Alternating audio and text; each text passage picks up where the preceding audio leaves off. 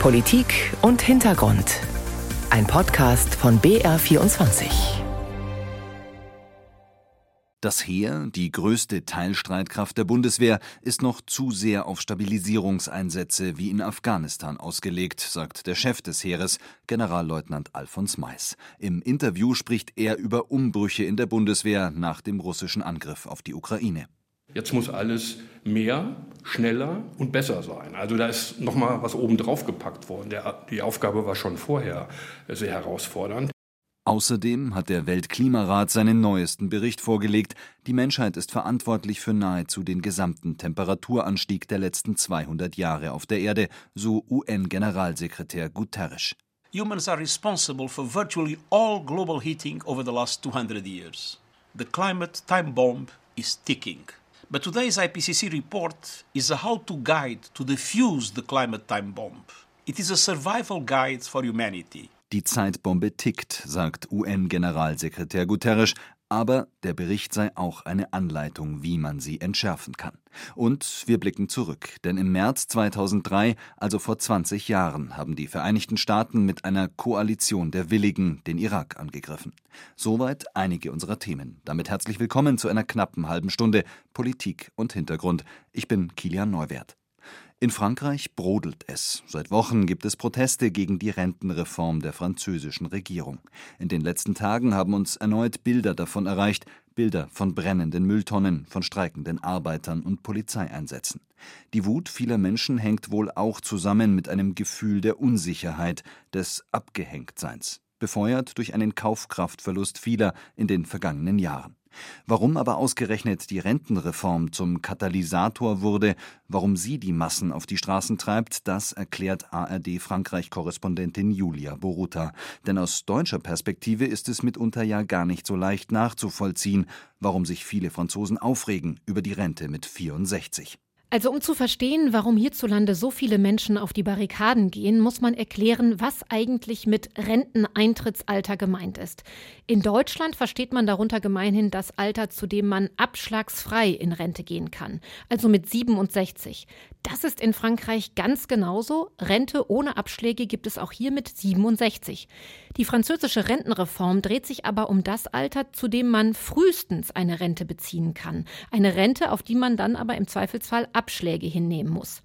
Dieses frühestmögliche Renteneintrittsalter soll angehoben werden von 62 auf 64 Jahre. Das läge dann sogar noch höher als in Deutschland, wo man frühestens mit 63 Jahren Rente beziehen kann. Die Anhebung in Frankreich ist auch deshalb so umstritten, weil gleichzeitig die Pflichtbeitragsjahre gesteigert werden. Man muss nach der Reform nicht mehr nur 42 Jahre Beiträge einzahlen, sondern 43 Jahre. Das finden viele doppelt unfair.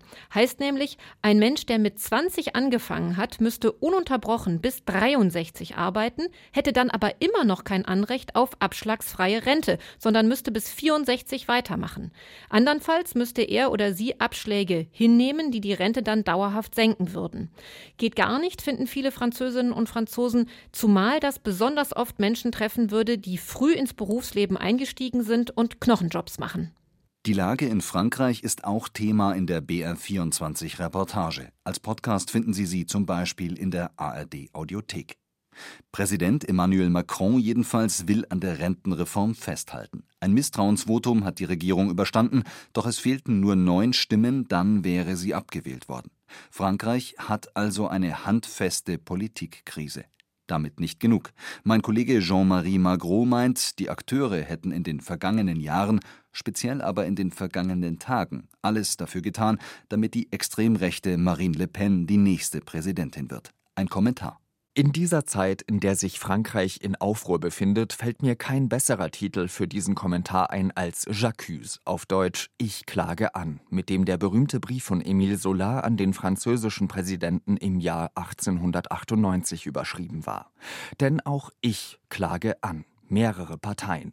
Sie alle haben sich aus meiner Sicht schuldig gemacht, Marine Le Pen und ihren extrem rechten Rassemblement National zur Macht zu verhelfen. Geht es so weiter, wird Le Pen spätestens 2027 Frankreichs neue Präsidentin und Europa damit in ein neues Zeitalter des Nationalismus stürzen. Ich klage an die französische Regierung. Dafür, dass sie mit falschen Versprechungen diese Rentenreform als eine linke Reform verkaufen wollte. Eine Reform, die für die studierte Bildungselite fast nichts änderte, vielen, die es schon schwer hatten, zwei Jahre mehr an harter Arbeit zumuten sollte. Ich klage an die konservativen Republikaner dafür, dass sie sich seit Jahren mehr und mehr an den extrem rechten Rassemblement National schmiegen. Für sie steht ihr Eigenwohl vor dem des Landes, vor dem Europas sowieso. Ich klage an das Linksbündnis NÜPES dafür, dass sie die Straße ins Parlament brachten, sowie den demokratischen Betrieb und das Land vollständig blockieren wollten. Speziell die Vertreter der extrem linken La France Insoumise sind kaum besser als die der extremen Rechten des Rassemblement National. La France Insoumise ist eine gefährliche Melange aus besserwisserischen Altlinken und jungen Möchtegern Robespierres, die Studenten und Schüler dazu aufrufen, Unis und Schulen zu bestreiken, Videos davon auf TikTok hochzuladen und die Streikenden dafür ins Parlament einzuladen. Sie sind ebenfalls unwürdig und sogar bösartig. Sie sind die besten Wahlkämpfer, die sich Marine Le Pen wünschen kann. Ich klage an die Gewerkschaften. Nicht für ihren Protest, der legitim ist, nicht für die Gewalt, die an einigen Orten schon ausgeübt wurde. Doch möchte ich nicht verschweigen, wie enttäuscht ich bin, dass sie sich lieber mit der Rente beschäftigen, anstatt in den letzten Jahren für bessere Arbeitsbedingungen gesorgt zu haben. Schlussendlich klage ich an den Präsidenten Emmanuel Macron weil sie sich darauf berufen, diese Reform nicht für sich, sondern für das Land und seine Zukunft durchführen zu wollen. Dabei könnte genau ihre Wahl dazu führen, dass ihre Nachfolgerin Marine Le Pen heißt. Sie traten vor sechs Jahren mit dem Versprechen an, sie seien weder links noch rechts, sondern würden sich von beiden Seiten inspirieren. Die Folge ist, dass es neben ihrer Politik der Mitte nur noch die extremen Ränder gibt. Sie haben für die meisten Franzosen die Glaubwürdigkeit verloren, versöhnen zu können. Das ist ein politisches Todesurteil. Nicht von mir verhängt, sondern von mehr als zwei Dritteln der Franzosen. Ich kann nur hoffen, dass sie ihre verbleibende Zeit im Amt nutzen. Frankreich braucht Versöhnung und Europa braucht ein versöhntes Frankreich. Es ist das Einzige, das mir derzeit Hoffnung bereitet. Die Zeit. Vor über fünf Jahren war Marine Le Pen nach einem vergeigten TV-Duell am Boden und selbst treue Weggefährten sahen ihre Karriere als beendet an. Das Gute an solchen Achterbahnfahrten, am Ende muss man unten wieder aussteigen. Ein Kommentar von Jean-Marie Magro zur politischen Situation in Frankreich, wo die Regierung angesichts ihrer Rentenreform unter Druck steht. Vor 20 Jahren war das anders. Da bekam die französische Regierung durchaus Zuspruch für eine Entscheidung. Der Präsident damals Jacques Chirac. Er hatte sich gegen einen Einmarsch im Irak ausgesprochen, Seite an Seite mit dem deutschen Bundeskanzler Gerhard Schröder. La décision de recourir à la guerre ne peut pas être prise. Die Entscheidung für den Krieg darf nicht leichtfertig getroffen werden. Krieg ist immer das Feststellen des Scheiterns und die schlechteste Lösung. Es gibt noch eine andere Möglichkeit als Krieg. Und jedes Mitglied im Sicherheitsrat muss diese Möglichkeit bis zum Ende ausschöpfen. d'explorer ces possibilités jusqu'au bout. Ich habe deutlich gemacht, dass ich äh, keinen Raum für eine Zustimmung sehe. Erstens. Zweitens, mir liegt daran, dass deutlich wird, dass wir in den Zielen völlig einig sind. Es geht um die Umsetzung der Resolution des Sicherheitsrates. Und ich will nicht aufgeben, sondern alle Kraft dafür einsetzen, dass das ohne Krieg geschieht. Und drittens, dementsprechend werden wir uns verhalten. Hintergrund dieser Haltung waren Pläne der USA, den Irak anzugreifen. Die Vereinigten Staaten warben dabei um Mitstreiter. Sie versuchten eine Koalition der Willigen zu schmieden. States like these and their terrorist allies constitute an axis of evil, arming to threaten the peace of the world by seeking weapons of mass destruction. These regimes pose a grave and growing danger Zu hören war US-Präsident George W. Bush. Er unterstellte dem Land unter Führung des Diktators Saddam Hussein zu einer Achse des Bösen zu gehören und Massenvernichtungswaffen zu produzieren. Staaten wie der Irak bedrohten den Weltfrieden, so der Vorwurf des US-Präsidenten. Im UN-Sicherheitsrat legte US-Außenminister Colin Powell schließlich im Februar 2003 Informationen vor, die die These stützen sollten, wonach der Irak Massenvernichtungswaffen produziere und sie vor Inspekteuren Resolution der Vereinten Nationen verstecke. Iraks bisheriges Verhalten zeigt eindeutig, dass Saddam Hussein keine Anstrengungen unternommen hat, abzurüsten. Sie verheimlichen, dass sie auch weiterhin Massenvernichtungswaffen besitzen.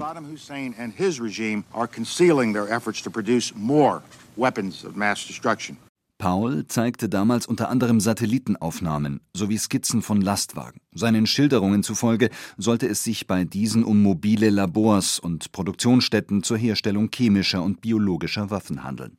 Heute wissen wir, das alles waren keine Beweise. Der Krieg basierte auf Lügen.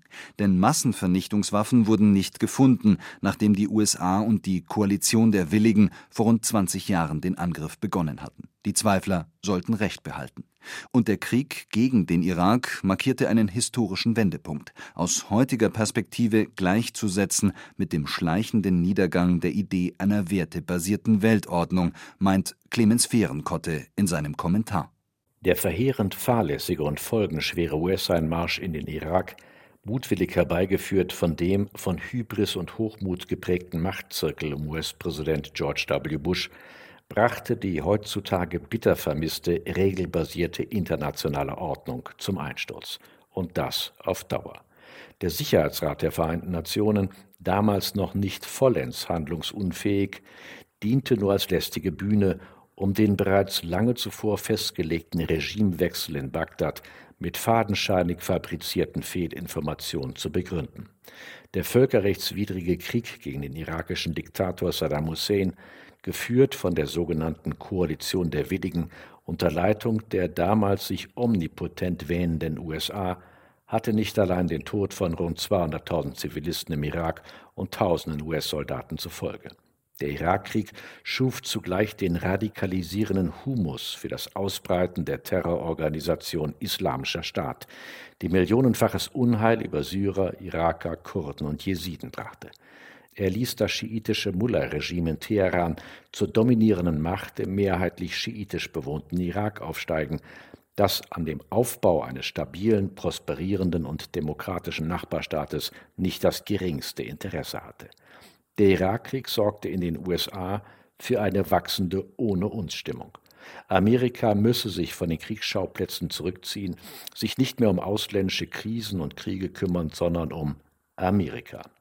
Bush-Nachfolger Barack Obama, ein schwacher außenpolitischer Präsident, unterließ es deshalb, den sogenannten arabischen Frühling ab 2011 zu unterstützen, zog die US-Truppen vollständig aus dem Irak ab und scheute anschließend davor zurück, nach den Giftgasattacken in Damaskus im Spätsommer 2013 wie zuvor eigentlich angekündigt, die Luftwaffe des syrischen Diktators Assad militärisch auszuschalten.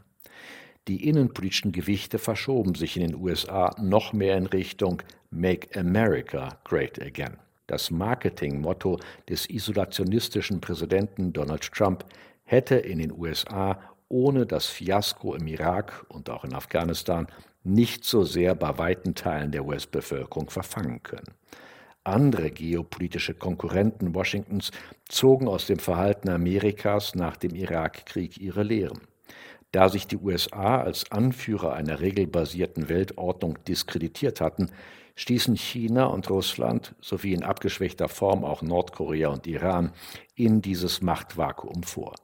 China verlegte sich auf die als neue Seidenstraße verharmloste Expansionspolitik und begann mit der unverhohlenen Ausdehnung des militärischen Machtanspruchs im südchinesischen Meer. Putins Russland konnte in der Gewissheit, dass Amerika keine weiteren Militäraktionen würde durchführen wollen, die ukrainische Krim und den Osten des Donbass besetzen.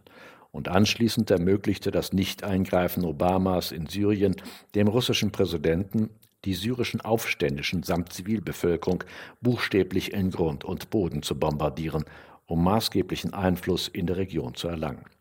Der erneute russische Angriffskrieg gegen die Ukraine im Februar des letzten Jahres führte der Weltöffentlichkeit dann drastisch vor Augen, welch gravierende Folgen der Verlust einer regelbasierten internationalen Ordnung hat.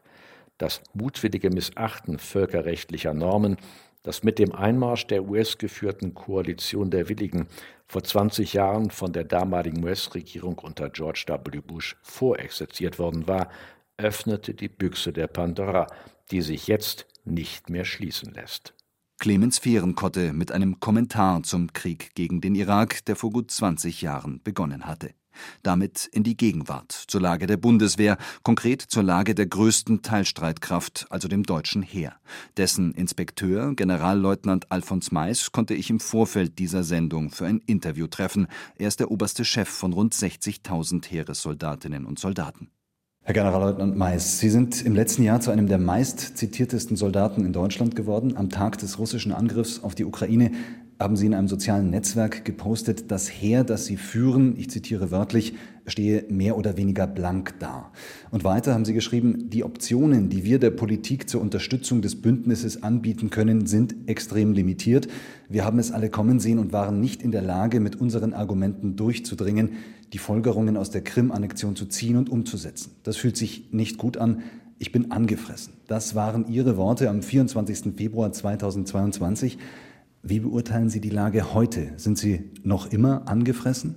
Ja, also erstmal bin ich Ihnen sehr dankbar, dass Sie ähm, das Zitat in Gänze ähm, vorgelesen haben, weil sonst wird das alles sehr auf dieses Wort blank reduziert. Und ähm, natürlich müssen wir feststellen, dass wir jetzt 13 Monate weiter sind als im letzten Jahr zum Beginn des Angriffs und es haben sich eben viele Dinge getan. Die Stichworte sind Ihnen bekannt, Sondervermögen, Bundeswehr, Bundeswehrbeschaffungsbeschleunigungsgesetz, ähm, diese ganze Aufmerksamkeit, die wir in der Gesellschaft und in der Politik für sicherheitspolitische Fragen haben. Wir merken das alle in den, ja, im Dienst, in den Familien, in der Gesellschaft. Es gibt einen hohen Informationsbedarf. Wir haben viele Dinge angestoßen, um uns besser aufzustellen. Also ich verwende den Begriff blank nicht mehr in der Form wie damals. Aber natürlich muss ich sagen, für mein Heer, die Lage, das Gefühl bei den Soldaten ist angespannt auf der einen Seite weil wir eben viele zahlreiche Aufträge haben, auch neue Aufträge, die wir vor einem Jahr noch nicht so hatten. Wir geben Material an die Ukraine ab. Wir sind stark gebunden in der Ausbildung der Ukraine, also eine hohe Anspannung. Aber ich spüre schon eine gewisse Hoffnung und einen Optimismus, dass so ein Ruck nach vorne auch durch die Truppe geht. Also da ist viel in Bewegung bekommen und ich werde eigentlich jetzt 13 Monate danach immer noch ungern an, an dieses Zitat erinnert. Und es war wirklich ein emotionaler Moment für mich, weil ich nicht geglaubt habe, dass ich in meinem 41. Dienstjahr nochmal Krieg in Europa erlebe. Und ich bin ein Kind des Kalten Krieges. Das war für mich ähm, schon ein Einschlag. Also das kann ich gar nicht verhehlen. Krieg in Europa, Krieg in der Ukraine. Dorthin haben Sie, hat das Heer, das Sie führen, Material abgegeben. Unter anderem die Panzerhaubitzen. Wie wir das hören als Berichterstatter, sind das Gerätschaften, die Ihnen fehlen, also die den Soldatinnen und Soldaten unter Ihrem Kommando fehlen. Der Minister hat angekündigt, dass es Ersatz geben soll. Jede Abgabe, jede Materialabgabe an die Ukraine ist sinnvoll. Jedes Rohr, das wir aufbringen können und erübrigen können, ähm, um die ukrainischen Streitkräfte zu unterstützen, stärkt deren Verteidigungsfähigkeit und erhöht die Wahrscheinlichkeit, dass die Ukraine als Gewinner aus diesem Krieg hervorgeht. Und das ist das, was wir uns alle wünschen, weil dieser Krieg auch unsere Freiheit, unsere Werte bedroht. Ich denke, das ist auch in der Gesellschaft sehr weit verbreitet. Also ist die Abgabe von Material, tut uns natürlich weh. Das ist ein punktueller Schmerz. Wir haben in etwa immer so 10 Prozent von dem, was wir haben, zur Verfügung gestellt. Das kann man durch Umorganisation kompensieren. Die große Herausforderung ist das, was gar nicht so in der Öffentlichkeit ist. Das ist die ganze Logistik, die dahinter steht. Das Instandhalten dieser Geräte, das Bereitstellen von Ersatzteilen. Das ist ein kontinuierlicher Fluss, der sich natürlich auch auf die, ich sag mal, Einsatzbereitschaft der Systeme, die wir noch im Inland haben, auswirkt, weil auch das Nachbestellen von Ersatzteilen braucht Zeit. Ähm, genauso wie der Ersatz der Haubitzen, die wir abgegeben haben. Aber ich bin sehr dankbar, äh, dass da jetzt ein hoher Druck auf diese Nachbeschaffung ist. Und das ist auch ein wichtiges Signal an die Truppe, denn äh, die gibt viel lieber ab mit der Sicherheit, dass das Gerät irgendwann wiederkommt. Ja, und dass wir diese Lücke, die da entsteht, nicht einfach so hinnehmen und sagen, ist halt so. Soweit zum Material. Generalleutnant Alfons Mais, Inspekteur des Heeres. Die Teilstreitkraft, die Sie führen, steht vor größeren Umbrüchen oder einer Neuorganisation. Hintergrund sind Pläne, die schon etwas älter sind. Im Kern ja eine Reaktion auf die russische Annexion der Krim 2014. Doch Gestalt annehmen werden sie bald. Unter anderem, weil Deutschland bis 2025 die erste seiner drei Heeresdivisionen als voll ausgestattet an die NATO melden will. Nehmen Sie uns bitte mal mit. Vor welchen Umbrüchen steht das Heer? Jetzt muss alles mehr schneller und besser sein. Also da ist noch mal was oben drauf gepackt worden. Der, die Aufgabe war schon vorher sehr herausfordernd. Aber um es vielleicht mal so zu erklären, das Heer ist immer noch sehr stark in seinen Binnengliederungen. Das ist nicht so auf den großen Bildern zu erkennen, aber wenn man ganz tief in die Verästelungen hineingeht, immer noch sehr stark auf Afghanistan ausgerichtet, also auf die internationalen Kriseneinsätze. Und wir müssen jetzt im Prinzip diese Verästelungen auflösen. Dadurch werden Rationalisierungsgewinne entstehen und die müssen wir jetzt wieder reinvestieren, um Fähigkeiten, die wir schon lange verloren hatten, Beispiel ist Flugabwehr, wieder aufzubauen, aber auch zum Beispiel Divisionstruppen, also die Truppen, die auf der Führungsebene Division in den Einsatz kommen, wieder zu etablieren. Also da ist eine Unmenge an organisatorischer Arbeit zu tun und ich verwende immer die Zahl von 130 Organisationselementen im Feldheer werden wir 120 anfassen, umorganisieren und in diesen Prozess einspeisen. Lassen Sie uns für einen Moment noch bei den internationalen Stabilisierungsmissionen bleiben. Sie haben Afghanistan angesprochen. Jetzt ist die Rede vom Szenario der Landes- und Bündnisverteidigung. Was macht den Unterschied? Also erstmal bin ich sehr dankbar, dass Sie die Frage stellen, weil unter diesem generellen Eindruck, alles muss jetzt auf Landes- und Bündnisverteidigung wieder eingestellt werden, dürfen wir nicht vergessen, dass die internationalen Kriseneinsätze weiterlaufen. Ich sage immer, der gefährlichste Einsatz, in dem Heeressoldaten derzeit stehen, findet in Mali statt. Der ist nicht in Litauen, sondern in Mali. Und den müssen wir mit aller Ernsthaftigkeit und ähm, ja, Seriosität und Ausbildungshöhe zu einem geordneten, sicheren Ende bringen. Ähm, das schulden wir den Soldatinnen und Soldaten, die dort im Einsatz sind. Aber was ist der Unterschied, haben Sie gefragt. Nun, diese internationalen Kriseneinsätze sind sehr stark durch politische Vorgaben dominiert. Es gibt Mandatsobergrenzen, es gibt sogenannte Einsatzregeln, was dürfen wir, was dürfen wir nicht. Es sind Einsätze, die sich eher auf der Zug-, Kompanie-, Bataillonsebene, also ich sage mal 30, 100, maximal mal 500er Gebinde abspielen, während wir bei Landes- und Bündnisverteidigung, ja, wir, wir sprechen von großräumigen Operationen von Brigaden, 6000 Divisionen, 18.000 Menschen, die voll ausgestattet mit all ihrem Gerät hier in einen Auftrag geschickt werden. Und mir ist immer ganz wichtig, im internationalen Krisenmanagement ist oft schon der sicherheitspolitische Zweck erfüllt, wenn Deutschland sich beteiligt. In der Landes- und Bündnisverteidigung gilt das natürlich auch, aber nebenbei möchte ich auch noch, dass unsere Soldaten gewinnen. Sie sollen also in der Lage sein, ihren Auftrag durchzuführen und in bestmöglicher Kondition auch wieder vom Gefechtsfeld zurückzukehren. Das ist eine komplett andere Herausforderung und sofort dazu in der Lage sein, das meint der Begriff Kaltstartfähigkeit. Kommen wir zurück auf die 10. Panzerdivision. 2025, diesen Termin hat man vorgezogen. Bis dahin soll sie als voll ausgestattet, als kaltstartfähig an die NATO gemeldet werden. In Zahlen ganz grob reden wir von rund 18.000 Soldatinnen und Soldaten. Sitz des Stabes ist Veitshöchheim. Viele Verbände in Süddeutschland sind der Division unterstellt, aber dieses Ziel, das klingt sehr, sehr ehrgeizig. Das ist ehrgeizig. Ich habe es ja eben schon mal angesprochen, von 2027 vorgezogen auf 2025. Aber wir haben hier einen Vorteil. Wir haben innerhalb der 10. Panzerdivision die Brigade 37, die derzeit schon in einer hohen NATO-Verfügungsbereitschaft steht. Das ist diese besondere schnelle Eingreiftruppe der NATO. Also die sind schon in einem sehr guten Vorbereitungsstand. Die Panzerbrigade 12 im Bayerischen Wald war eigentlich die nächste Brigade, die für diesen Auftrag vorgesehen war. Also auch da hat es schon vorbereitende Maßnahmen gegeben, strukturelle Veränderungen.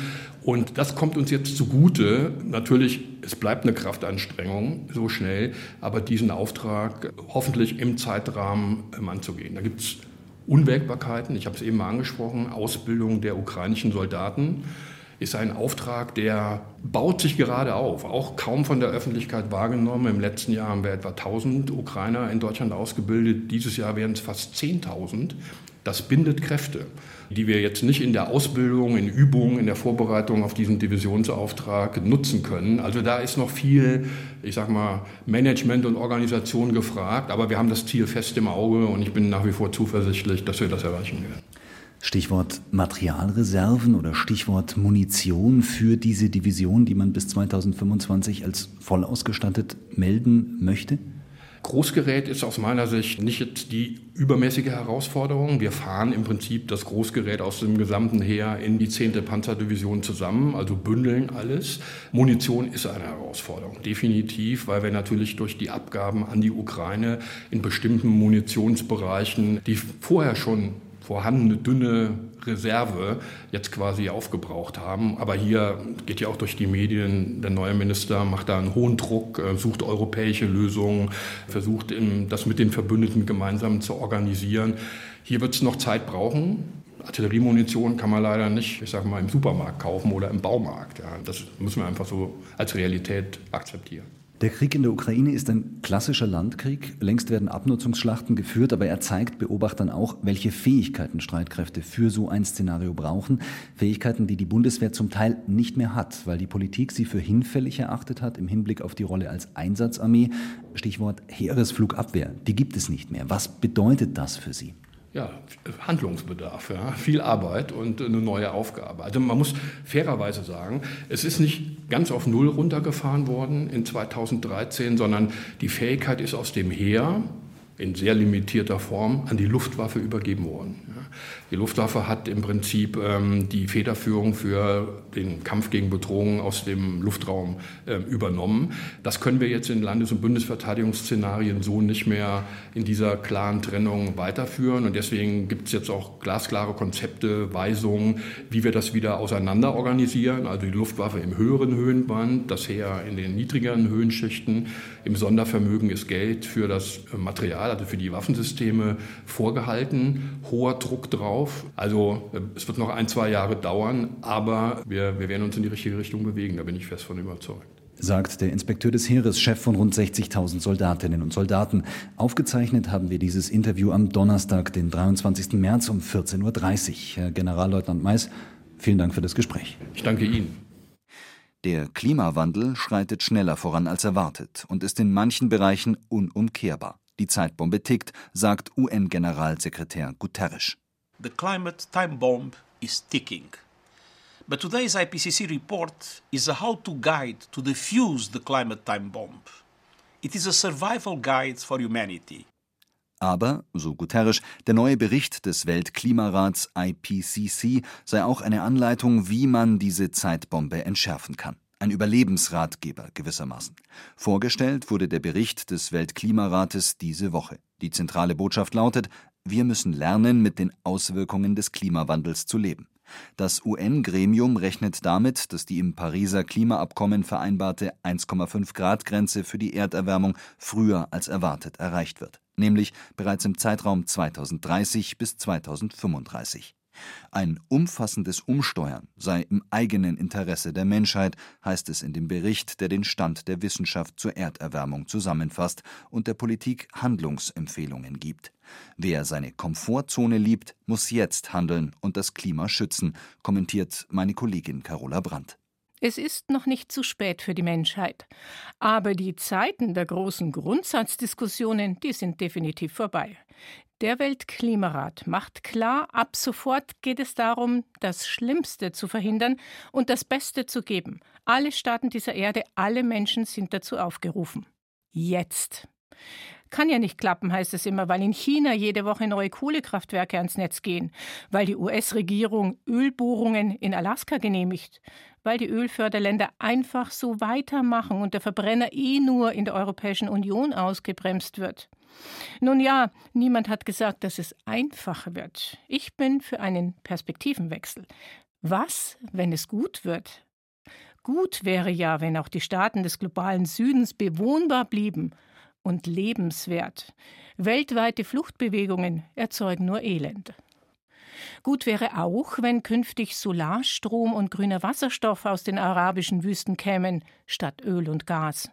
Die Saudis investieren schon Milliarden in die Umrüstung. Gut wäre, wenn Flugzeuge mit E-Fuels fliegen würden, damit Fernreisen und kultureller Austausch auch ohne Kerosinverbrennung möglich sind. Das ist die Zukunft. Gut wäre, wenn Extremwetterlagen uns nicht so hart treffen, weil wir Flüsse aus ihrem Korsett befreien und sie wieder in die Lage bringen, das Wasser aufzufangen und abfließen zu lassen. Das Gegenbeispiel ist die Flutkatastrophe vor zwei Jahren im Ahrtal. Gut wäre, wenn heiße Sommer für Mensch und Natur erträglich blieben, zum Beispiel durch mehr Grün in den Städten und ausreichend Wasserreserven. Unser Grundwasser ist zu wertvoll, um es zu verschwenden und zu kommerzialisieren. Das gebietet schon der Respekt vor der Schöpfung. Elektroautos sind leiser und sie stinken nicht. Strom vom Dach macht unabhängig von Preissprüngen an den Energiebörsen. Gut gedämmte Wohnungen und Häuser sind gemütlicher. Das muss es uns doch wert sein, dass es gut wird. Wer seine Komfortzone liebt, muss das Klima schützen. Jetzt. Das bewahrt uns alle vor Schäden und hohen Folgekosten. Es ist nicht der Klimaschutz, der unseren Wohlstand bedroht. Es ist die Untätigkeit angesichts der Erderwärmung. Gut wäre, wenn wir in die Gänge kommen meint Carola Brandt in ihrem Kommentar anlässlich des neuesten Berichts des Weltklimarates IPCC. Klar ist dabei auch, der Krieg in der Ukraine dürfte kaum zur Verbesserung der Situation beitragen. Am Mikrofon verabschiedet sich damit Kilian Neuwert. Ihnen danke fürs Zuhören.